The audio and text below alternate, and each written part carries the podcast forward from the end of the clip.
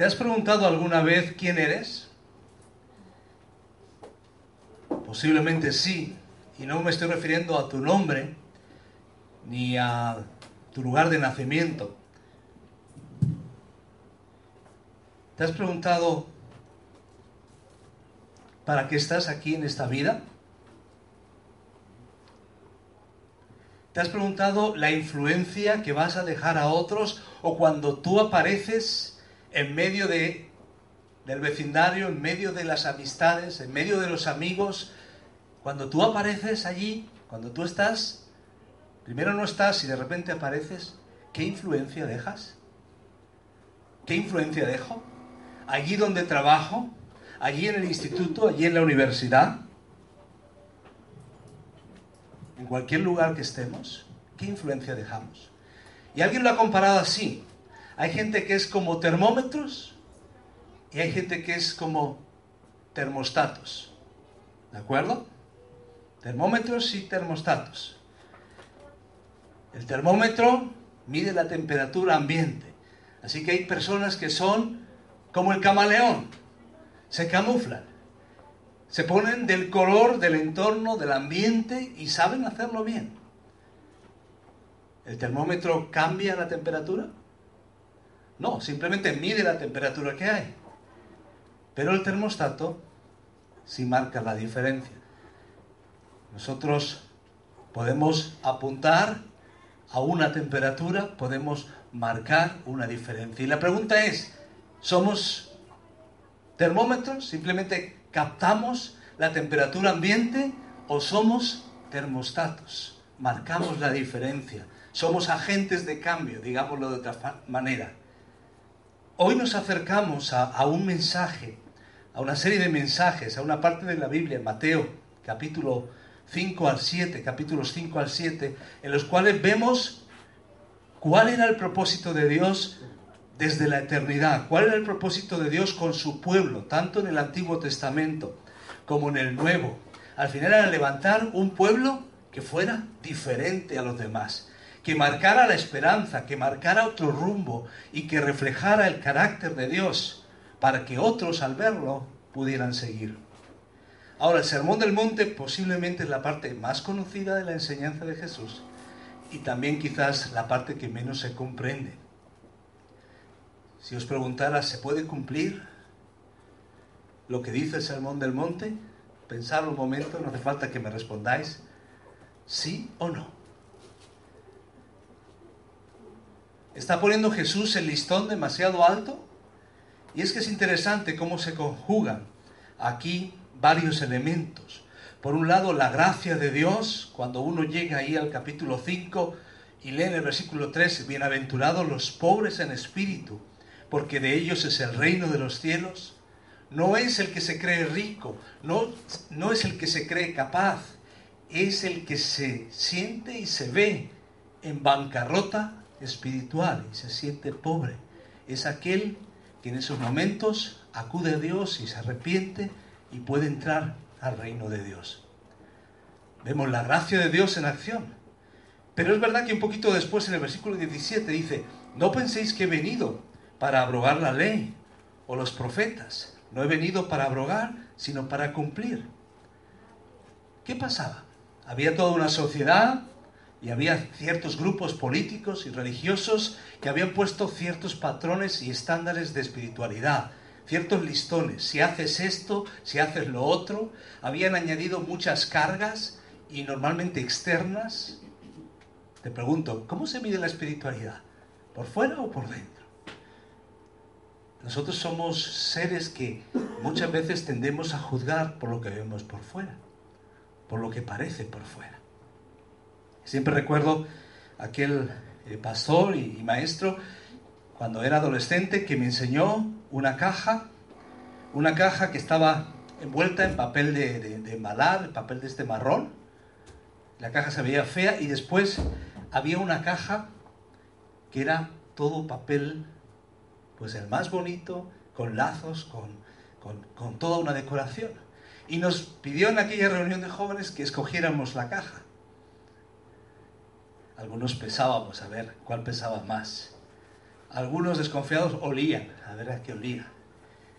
Otros pues se guiaban por la apariencia. Al final, en la caja más adornada había basura. No olía al principio, al abrirlo, sí. Y en la caja más modesta había un donut. Así que el que se llevó la caja se llevó el donut.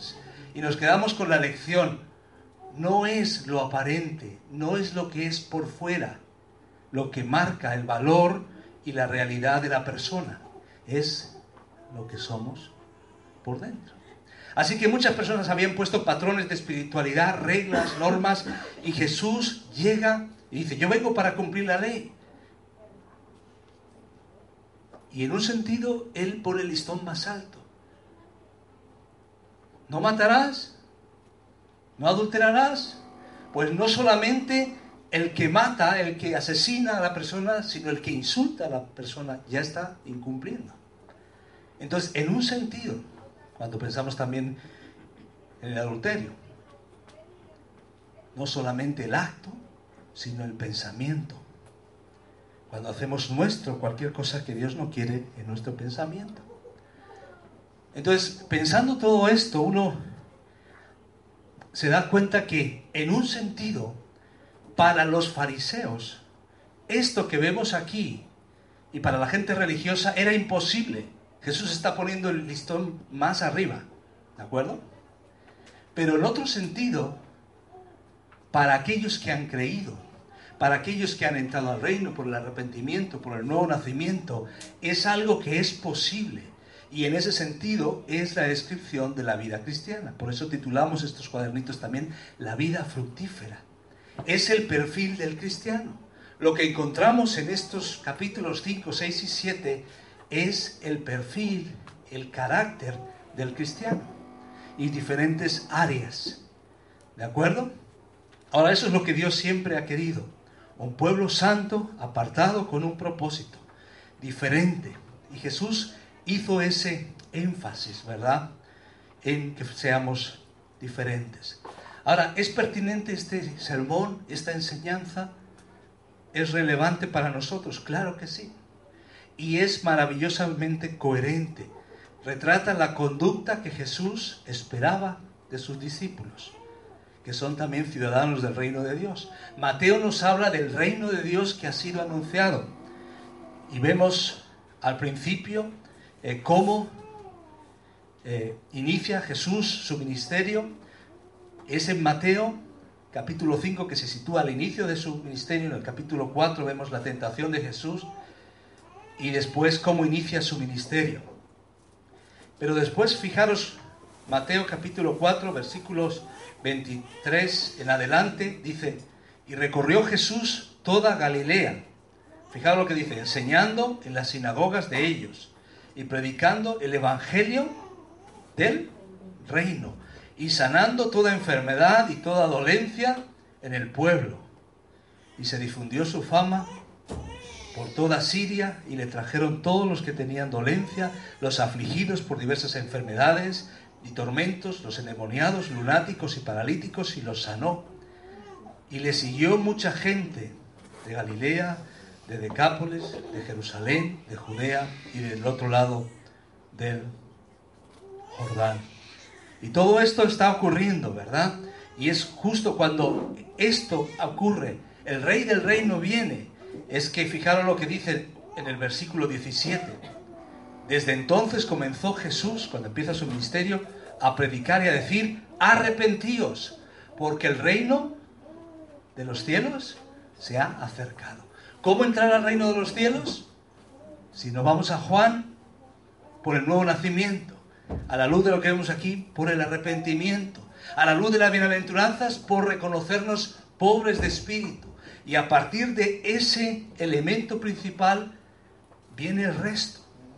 Hay que decir que cuando entramos a las bienaventuranzas, no es una característica, o no son ocho características o nueve según contemos, de unos creyentes son así, unos son mansos, otros eh, son los que lloran, otros son los pobres de espíritu. No, es un retrato para cada uno de nosotros.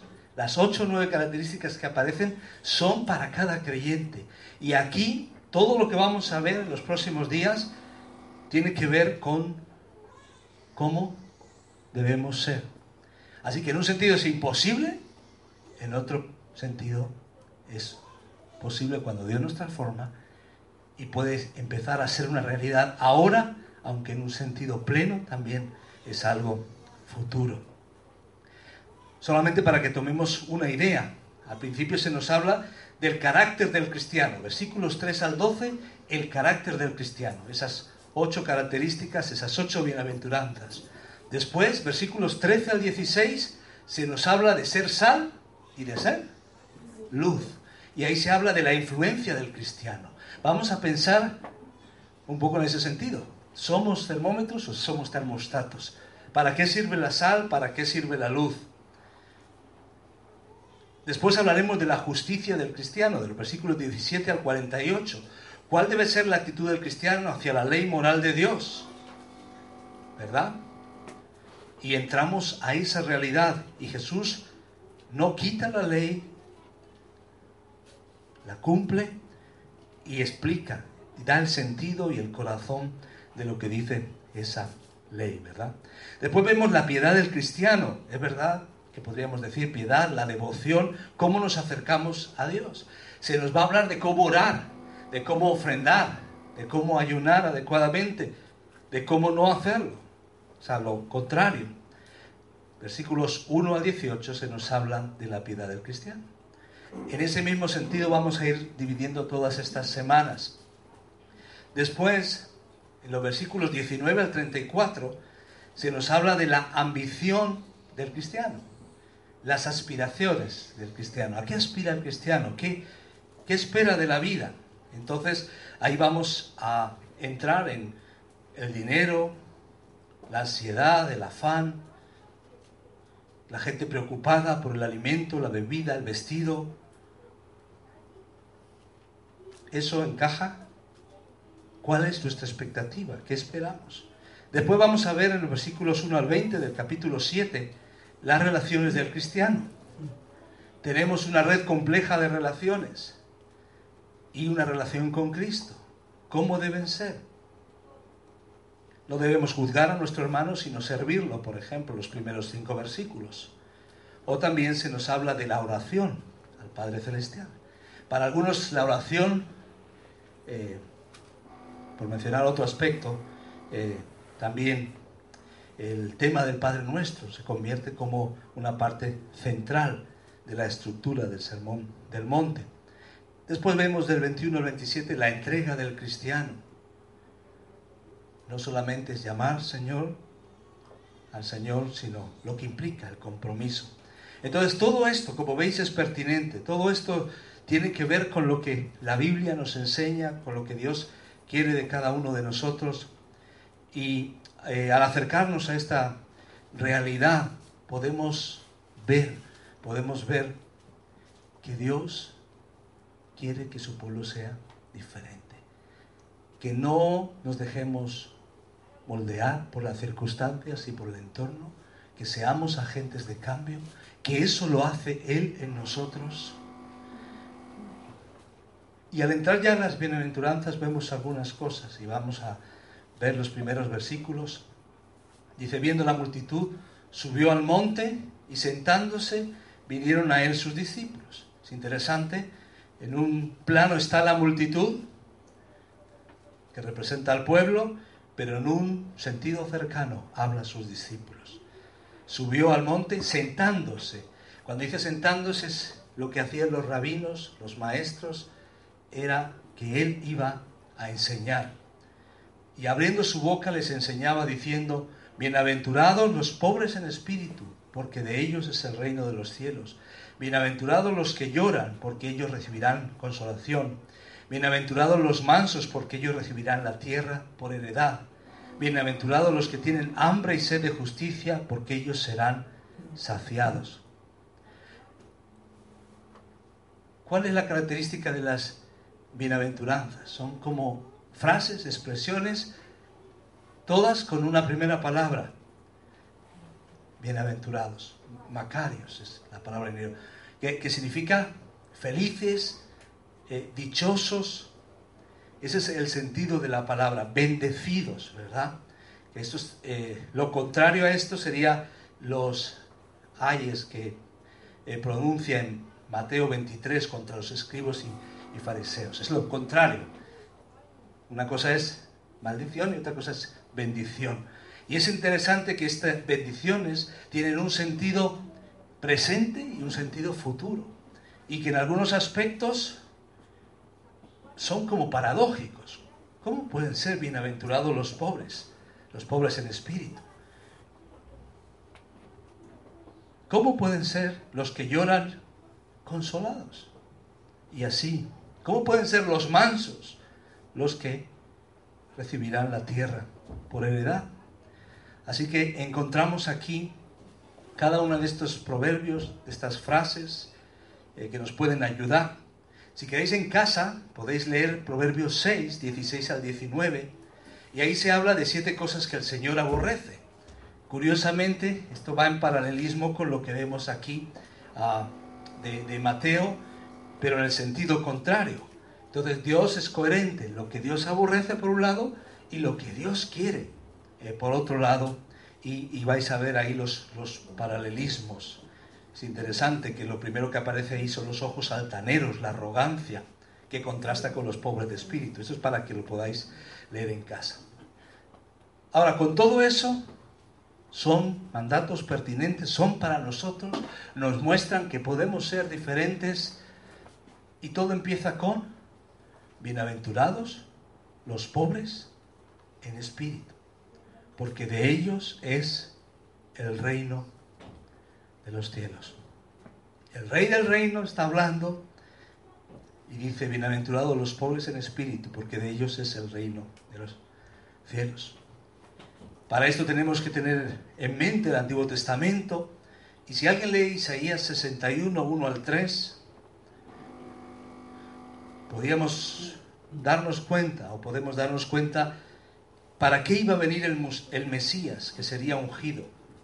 ¿Y a quién venía a predicarles? Esas mismas palabras aparecen en Lucas 4, cuando lee Jesús el pasaje en la sinagoga. Isaías 61, 1 al 3, alguien que lo lea. El Espíritu de Jehová, Señor, está sobre mí, porque me ha ungido Jehová. Me ha enviado a predicar buenas noticias a los pobres, a vendar a los quebrantados de corazón, a publicar libertad a los cautivos y a los, y a los prisioneros aperturas de la cárcel a proclamar el año de la buena voluntad de Jehová y el día de la venganza del Dios nuestro, a consolar a todos los que están de luto, a ordenar que a los afligidos de Sion se les dé esplendor en lugar de ceniza, aceite de gozo en lugar de luto, manto de alegría en lugar del espíritu angustiado. Serán llamados árboles de justicia, plantío de Jehová para la gloria suya. Amén, qué, qué, bonito, ¿verdad? Y qué especial lo que Dios quiere hacer. El Mesías, el ungido de Dios, va a hacer esto Así que quien estaba familiarizado con el texto de los profetas sabía de qué se estaba hablando.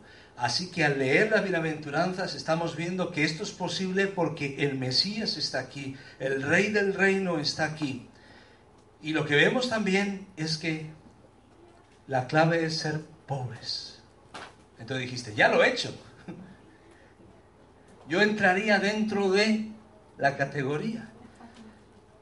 Cuando estamos eh, mirando el tema de la crisis mundial y crisis en nuestro país y las estadísticas y hablan de los millones de pobres, eh, es, bueno ver qué se consideran pobres, con cuánto se puede vivir. Estaban diciendo hace poco que eh, muchas de las personas de los hogares donde solo hay un padre o una madre, ahí hay en muchos casos pobreza, con un solo sueldo, con la situación precaria, muchas veces no se puede eh, atender bien a los hijos. Eso estaríamos hablando de pobreza en un sentido eh, económico.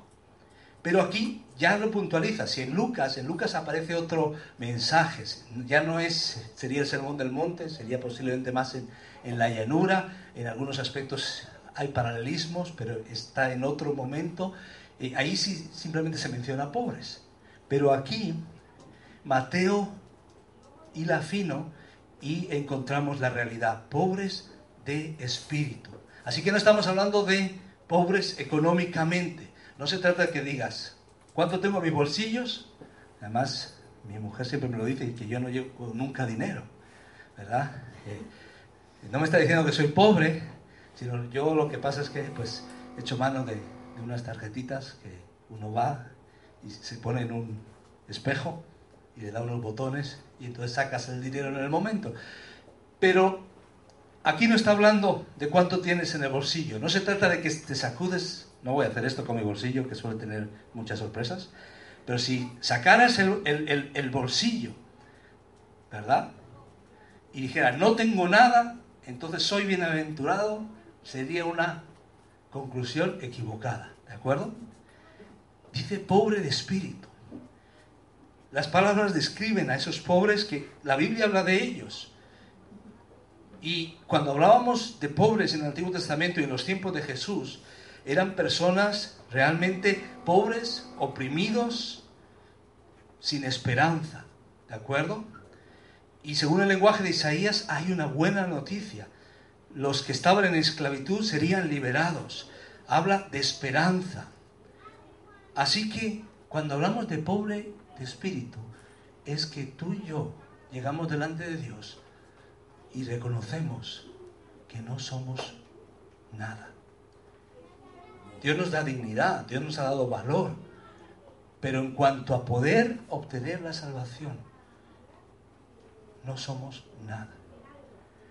Nuestras obras son como trapos de inmundicia, dice la Biblia, ¿verdad? Pobres en espíritu significa que tú y yo reconocemos nuestra bancarrota espiritual porque somos pecadores. Estamos bajo la santa ira de Dios y no merecemos nada más que el juicio de Dios. No tenemos nada que ofrecer. No sé si es muy duro decirlo así, pero es la realidad. Pero esto es práctico, os digo, es como el que se está hundiendo en el agua. Algo difícil para los socorristas es tener que luchar con la persona que por un lado se agarra a ti, se agarra a cualquier cosa y busca hundir cualquier cosa alrededor. Tiene esperanza, tiene miedo, pero solo la persona que se rinde, que dice, yo ya no puedo más, es la persona que se puede agarrar al salvavidas. Pobre de espíritu es eso. Por eso muchas veces hemos llegado a ser pobres de espíritu cuando hemos tocado fondo. Cuando los amigos, los amigos nos han dejado, cuando hemos caído en algún hábito, en alguna situación, no siempre es así, pero muchas veces hemos experimentado que todas nuestras muletas, nuestros puntos de apoyo, ya no sirven. Si tienes dinero, piensas que el dinero es la solución. Si tienes amigos, piensas que los amigos es la solución. Si confías en la religión, piensas que la religión es la solución. Pero llega un momento que la religión te decepciona, los amigos te fallan, el dinero se acaba. Y es ahí cuando tocas fondo y dices, pobre de mí. Señor, sálvame. Yo no puedo, pero tú sí puedes. ¿De acuerdo? A partir de ahí viene todo el resto. Los que reconocen su humildad delante de Dios se dan cuenta de que no tienen nada en esta vida que puede contribuir para el reino de Dios. La pregunta es, ¿cuánto puedes hacer para salvarte? Muchas veces en mi vida yo pensaba, un poquito, y no sé si a lo mejor tú pensabas que un poquito. No soy tan malo como. No hago mal a casi nadie. Hasta que un día te das cuenta que no puedes hacer nada para salvarte. Eso es estar humillados y arrepentidos. No hay arrogancia, no hay justicia propia. No decimos, no, pero yo sí. No. Esa es la buena noticia, que los auténticos pobres y oprimidos pueden encontrar salvación. Los pobres de espíritu. Y la bendición que anuncia de ellos es el reino de los cielos. Es paradójico, ¿verdad? El pobre entra en el reino es del reino. Los que se han humillado, los que se han convertido en dependientes de Dios, son los que tienen el reino de los cielos. ¿Recordáis el ladrón de la cruz? Pobre hombre, ¿no? Pero él se da cuenta, no antes, si no, no estaría en esa cruz. Él cuando está en la cruz se da cuenta lo que me espera, madre mía. Acuérdate de mí cuando vengas en tu reino. De cierto, de cierto te digo que hoy estarás conmigo en el paraíso. Era pobre. Reconoció su incapacidad y el Señor le invita a entrar en el reino. La lección es clara, amigos y hermanos. No es por ir a la iglesia, ¿no? Había un cantante en los años 60 que murió en un accidente eh, de avión, Keith Green.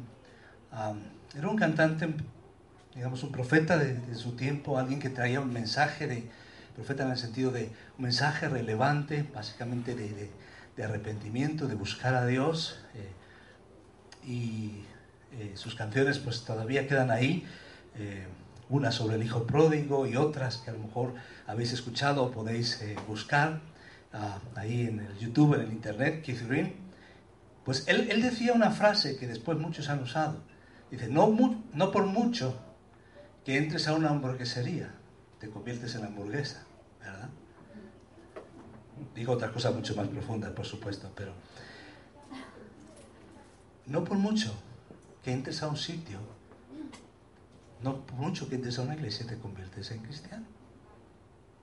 No es porque se te pega, es cuando reconocemos nuestra condición, cuando nos arrepentimos y cuando experimentamos esa salvación de Dios.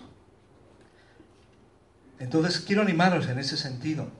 Esta primera bienaventuranza nos habla de que el camino es el arrepentimiento. Arrepentimiento es cambio de mente. Voy en una dirección y cambio en la dirección totalmente contraria. Recordamos ahí la metamorfosis también, el cambio del gusano a la mariposa. Ahora es curioso, la Biblia a los que eran religiosos les llama la atención y muchos de los fariseos les dice, pues vosotros no vais en buen camino. Ahora, cuando leáis en Apocalipsis, mensaje a las siete iglesias, hay una iglesia también nominal, la de la Odisea, y hay una carta para ellos también. Y le dice, cita las palabras con las que ellos se definían. Y le dice, tú dices, yo soy rico y me he enriquecido. Y de ninguna cosa tengo necesidad. Y no sabes que tú eres un desventurado, miserable, pobre, ciego y desnudo. Esta iglesia visible, aparentemente cristiana, según su profesión de fe, en verdad no lo era o se había apartado de lo esencial porque se sentía autosatisfecha y era superficial. Y le dice, tú que te crees rico, no eres nada. Por eso hoy, hermanos, tenemos que recordarlo. Hoy, en el tiempo que hemos caminado como iglesia, el tiempo que caminemos como cristianos, desde la humildad, reconocer que si entramos al reino de Dios es porque somos pobres de espíritu y reconocemos esta situación. El problema es cuando entramos por la humildad y después ya nos creemos algo. Decimos, qué bien que Dios me ha salvado. ¿Será porque yo? ¿Será porque sí? ¿Será porque tengo? Dios me ha dado dones, Dios me ha dado capacidades. Qué majo soy. Bésame la mano. Quizás no tanto así, ¿verdad? Pero entramos en un proceso de enorgullecernos. Así que la aplicación también de esta bienaventuranza viene para los creyentes. No solo entramos al reino por la humildad, sino cuidado, no nos volvamos autosuficientes. Entramos por fe y la vida cristiana es por fe. ¿De acuerdo? Vamos a la siguiente bienaventuranza. Bienaventurados los que lloran porque ellos serán consolados vamos a decirlo así, parafraseando, para que veáis el contraste, felices los infelices. Felices los infelices. Ya hemos dicho que Macarios, que bienaventurado, no es feliz en el sentido que entendemos. Es más la idea de gozo, de bendición, de satisfacción en Dios, a pesar de las circunstancias. ¿Qué clase de aflicción puede ser aquella que trae el gozo de la bendición de Cristo, aquellos que lo experimentan? Pues aquí encontramos. ¿De qué llorar está hablando?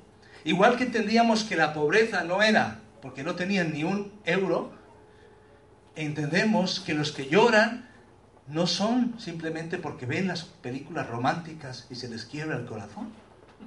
No son simplemente los que son muy emotivos y son de lágrima fácil o de lágrima de cocodrilo. Lo que está diciendo aquí en relación a lo anterior, esto está conectado, son los que lloran su pecado. Los que lloran y se dan cuenta de cuán lejos estaban de Dios. ¿Recordáis momentos la mujer pecadora a los pies de Jesús? Lloraba porque sentía el perdón de sus pecados. Y Jesús no, no afeó su conducta, al contrario. Todo esto entronca con lo que dice también ahí en Isaías. El Mesías vendría para vendar a los quebrantados de corazón a proclamar la hora en que los dolientes iban a ser consolados. Sus cenizas iban a ser reemplazadas por una corona de gozo. Su duelo sería reemplazado por un aceite, un óleo de alegría.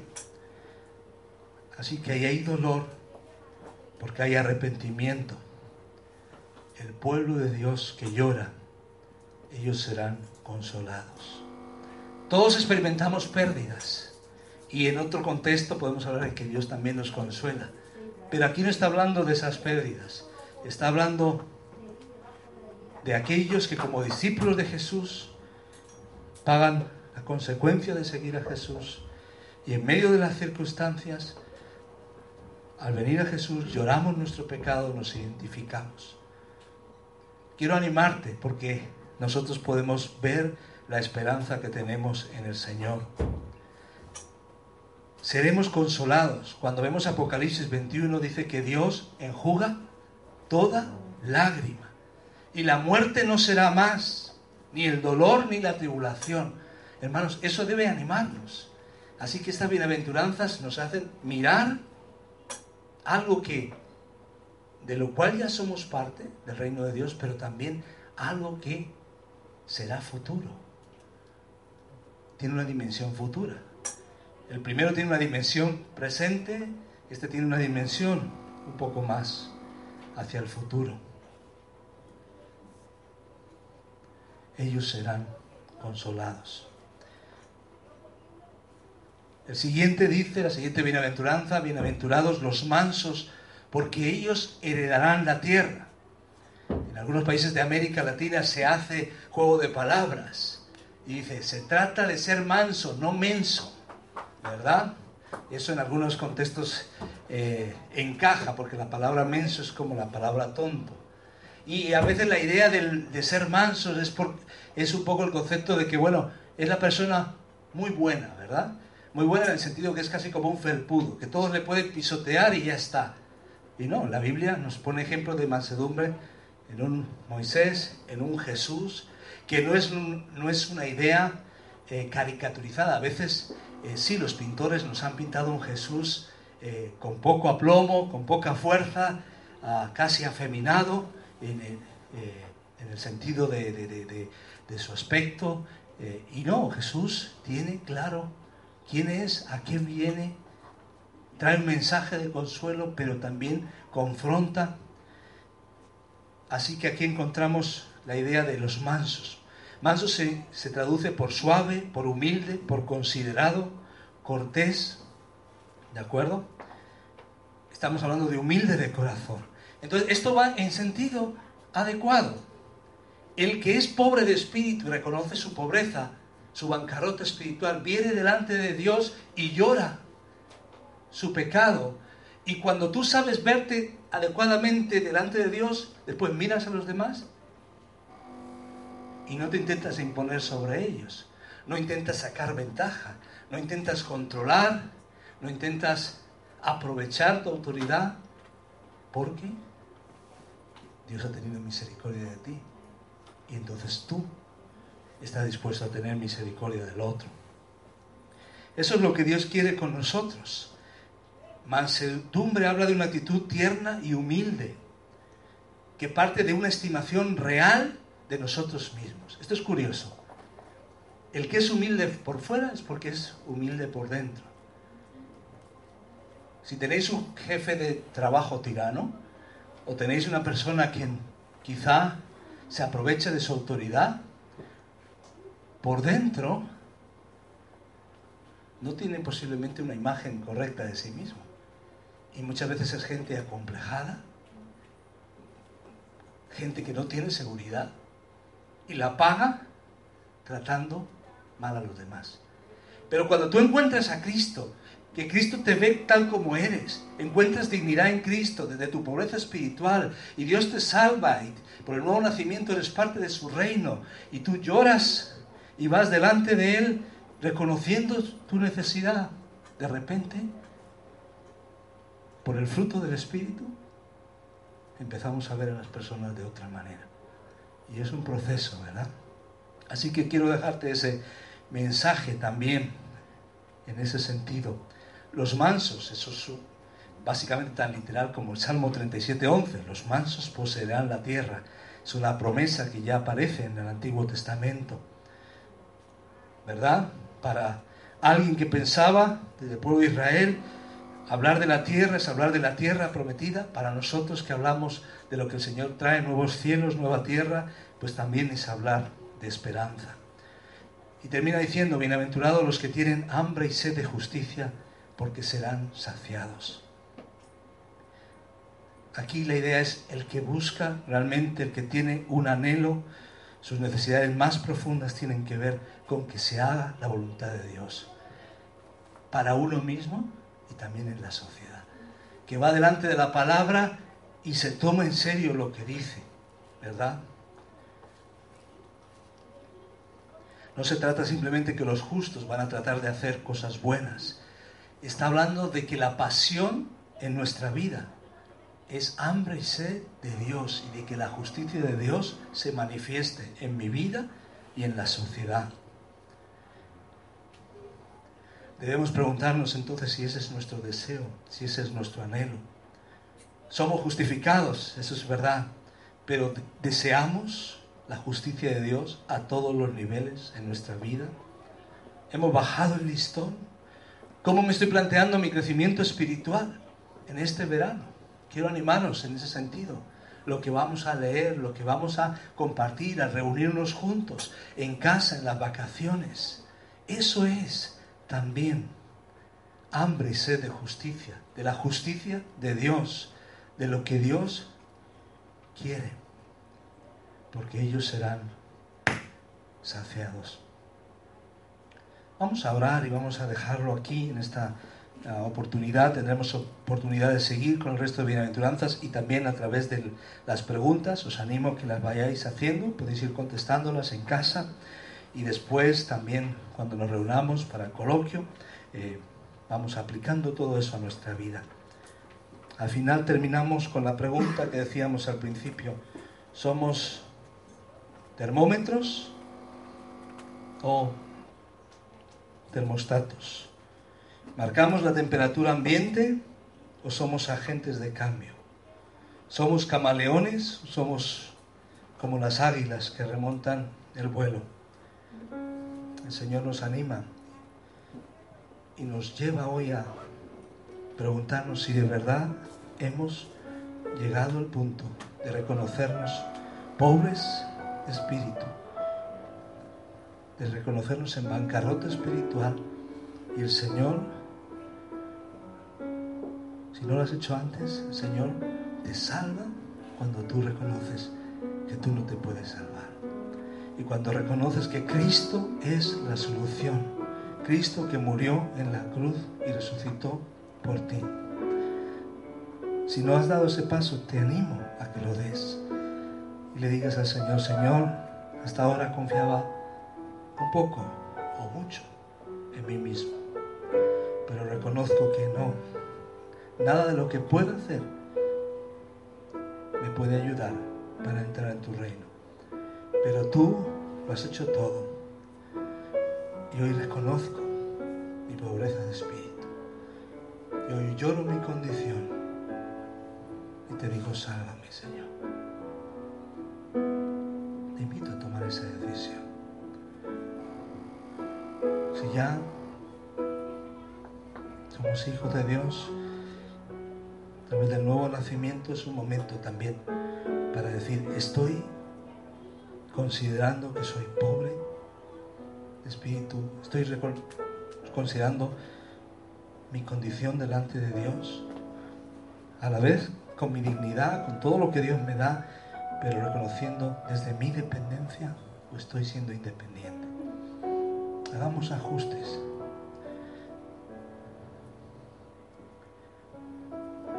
Tengo hambre y sed de la justicia de Dios. Soy manso, tengo dominio propio en mis reacciones. Tomemos un momento para ir delante de Dios. ¿Cómo nos vemos? ¿Cómo nos ve Dios? Oremos a Él, cada uno en nuestro corazón. Señor, reconocemos.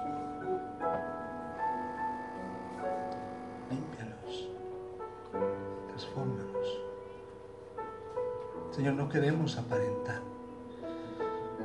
No queremos poner listones de espiritualidad externa. Venimos delante de ti. Purifícanos, límpianos, renuévanos. Gracias, Señor. En el nombre de Jesús. Amén. Pues terminamos cantando en el sentido de lo que cantábamos antes, esa canción, que también nos habla de la gracia de Dios, de reconocer nuestra pobreza de espíritu y a la vez la dignidad que el Señor nos da. Terminamos cantando y mientras cantamos también podemos depositar nuestras ofrendas.